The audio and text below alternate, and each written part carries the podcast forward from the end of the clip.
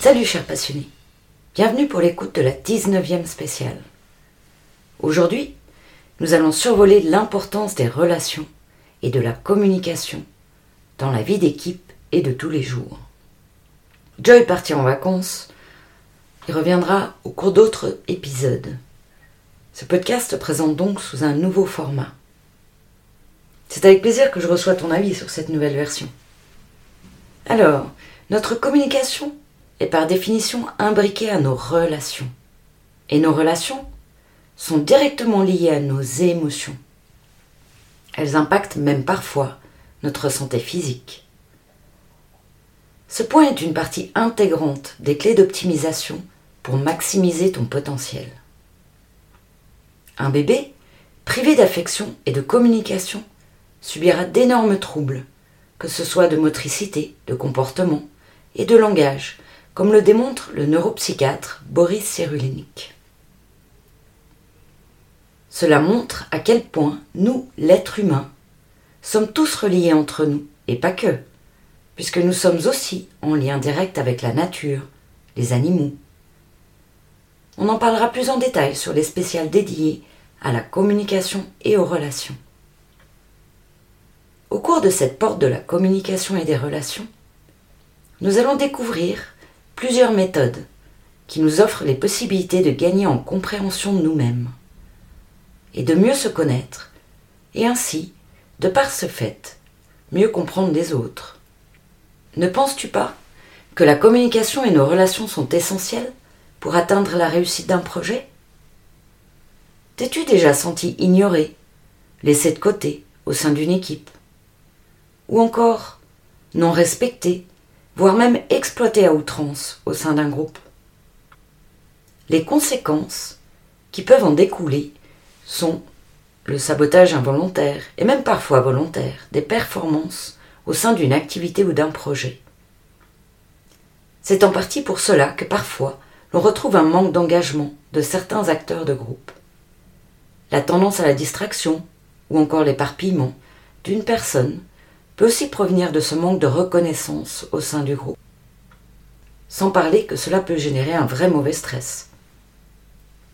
Et quand, dans ces situations désagréables, la communication devient non existante, de mauvaises interprétations émergent et peuvent s'en suivre des conflits.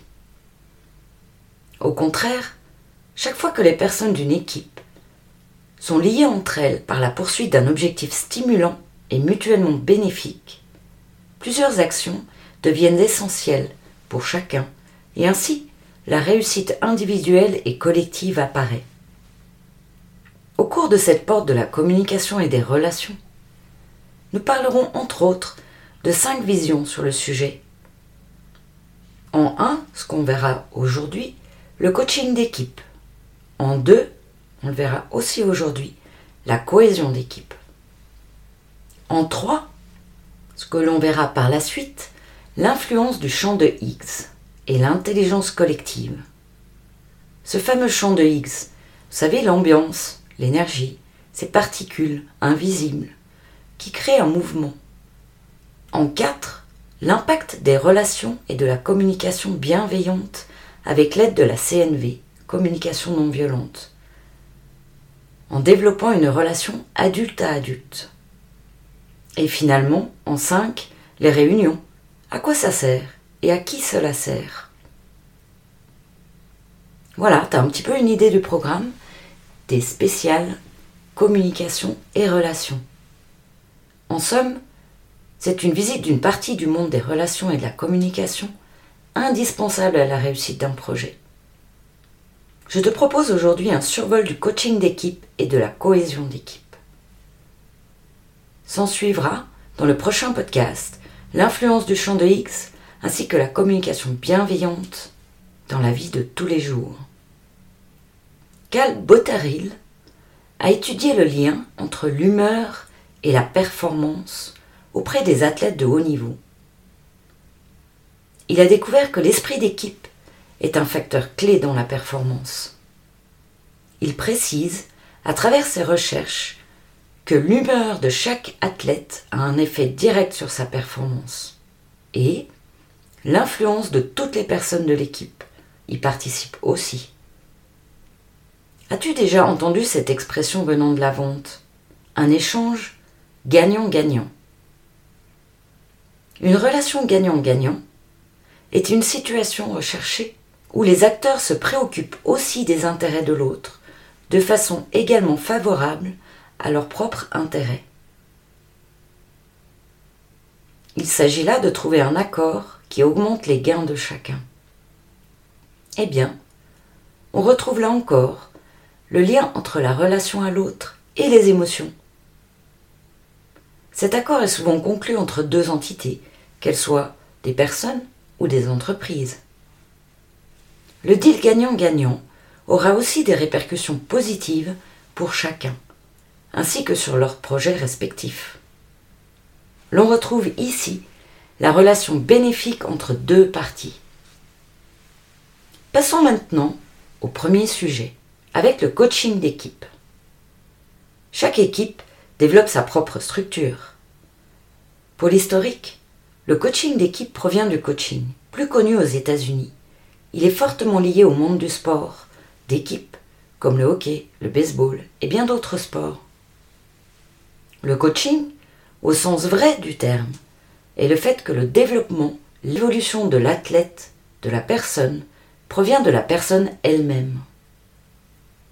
Et non d'un coach de compétences, comme dans Rocky Balboa, qui au contraire motive le boxeur vers la performance.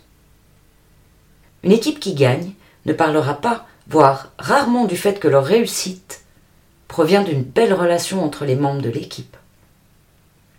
De ce point de vue, le coaching d'équipe, le fait d'œuvrer sur les relations ne va pas créer des gagnants. Comme dans une équipe de basket, les membres se respectent. Ce sont des gagnants avec un esprit d'équipe, qu'ils soient amis ou pas. On le retrouve bien dans le film Coach Carter, sorti en 2005. Une histoire vraie qui démontre comme la puissance du coaching d'équipe peut être impactante pour créer des liens improbables dans un contexte à première vue impossible. Au cours d'un coaching d'équipe, le coach va se concentrer à comment être des gagnants pour développer de bonnes relations entre les membres. Par exemple, chaque joueur va être accompagné avec un challenge, comme se passer la balle le plus vite possible, se déplaçant de trois pas à droite, puis de trois pas à gauche, avec rapidité, de plus en plus vite. Pousser chacun à se dépasser dans son sport entre chaque joueur va améliorer indirectement leurs relations. Cela amène une capacité parfois incroyable à fédérer une équipe. Et si tu es curieux, curieuse, de découvrir encore plus sur le sujet, je te propose de regarder le film Le plus beau des combats. Une histoire vraie durant une ancienne période de la ségrégation raciale des années 1970 aux États-Unis. Le coach, Herman Boone, réussit le challenge incroyable de rassembler des populations alors en lutte dans une équipe de football américain. On peut voir avec clarté qu'en coaching d'équipe, on ne démarre pas en parlant de relations. On va juste se concentrer sur le comment de chaque action, avec un défi à relever, et cela aura le bénéfice de créer une relation entre les membres d'équipe. À noter que s'il arrive des problèmes relationnels dans une équipe, alors il est possible que l'équipe devienne perdante.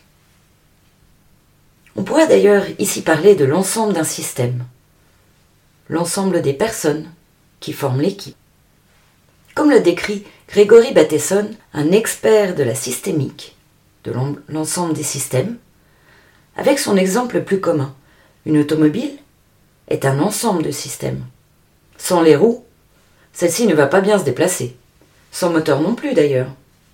C'est donc l'ensemble de toutes les pièces, du premier boulon au dernier, et l'œuvre des hommes au montage et à la fabrication de ces pièces qui en ont fait un véhicule qui peut rouler. Pour une équipe de basket, une équipe de football, tout autre type d'équipe, il est nécessaire d'être sur un terrain adapté, avec un ballon adapté. Si vous prenez un ballon de foot, pour une équipe de basket, ça ne va pas le jouer. L'entraîneur et chaque joueur a sa participation, ainsi que même le public va avoir son influence. Et c'est le bon fonctionnement et l'harmonie de l'ensemble qui en fait une équipe performante. En somme, pour que l'harmonie se développe, les individus ont besoin de s'engager vers un objectif commun. Ils n'ont pas besoin de s'apprécier, juste être liés d'une façon interdépendante, de sorte qu'ils comptent les uns sur les autres et s'aident et s'entraînent mutuellement dans la poursuite de la réussite de leur objectif commun. Venons-en maintenant au deuxième sujet. Là, nous avons parlé de coaching d'équipe. La pratique et l'entraînement sur l'action créent la relation. Maintenant, nous allons parler de ce que l'on pourrait appeler son contraire, la cohésion d'équipe, plus connue en Europe d'ailleurs. Elle est liée à la qualité du lien qui unit, qui soude les participants. Elle est définie par son point de vue comme étant le dépassement de soi au profit du collectif. On en décèle là l'opposition au coaching d'équipe, où l'on va plus se concentrer sur l'action produite. La cohésion d'équipe, aussi connue sous le nom de team building, très prisée dans le monde de l'entreprise, est basée sur la motivation et le renforcement positif. Au contraire du coaching d'équipe, la cohésion d'équipe traite dès le départ du problème relationnel. Le point de vue considère que quand une équipe fonctionne bien, c'est que les personnes s'entendent bien. D'après cette théorie, cela enclenche de meilleurs résultats. Il en découle des activités extra-entreprises pour permettre aux personnes d'un groupe de se connaître d'une façon un peu plus personnelle. Ce qui est déclencheur d'émotions, et oui, on y revient à ces fameuses émotions. Cette qualité intégrante de l'humain. L'activité va en général propulser la motivation, donc émotion, motivation, sur une certaine durée avec une relation plus émotionnelle. Et ce, en faisant vivre une expérience différente que le domaine où le team se retrouve en général. On peut avoir une sortie annuelle se réalisant sur un terrain de golf, ou plus simplement une participation à un escape game, l'escalade, sortie ski, tout ce qui sort du cadre habituel. Voilà, aujourd'hui nous avons survolé ces deux mondes, le coaching d'équipe, la cohérence d'équipe. Ces deux méthodes, même si elles fonctionnent différemment, ont chacune l'objectif de fédérer et motiver un groupe vers un objectif de réussite. Dans le prochain podcast, nous explorerons l'impact et l'influence à travers le champ de Higgs. Ces particules invisibles et pourtant très actives. En deuxième partie du prochain podcast, nous parlerons des bénéfices de la communication, avec le besoin caché lié aux émotions. Et oui, toujours. J'espère que ce nouveau mode t'a plu. Si tu as envie d'en savoir plus, je t'invite à écouter les autres podcasts, à t'abonner à l'une des plateformes podcast de ton choix, et aussi, si tu le souhaites, t'inscrire à la newsletter, et ainsi tu recevras chaque lundi le nouveau podcast. Si tu penses que cette spéciale peut intéresser quelqu'un, alors fais-toi plaisir, partage-la. A tout de suite sur la chaîne Maximise ton potentiel, dans un jour, dans une semaine, dans un mois, pour la nouvelle spéciale, qui sort chaque lundi à minuit une. C'est quand tu veux, c'est en ligne. Merci pour ton écoute, et surtout, surtout, rappelle-toi, là où tu regardes, tu vas. À bientôt et bonne pratique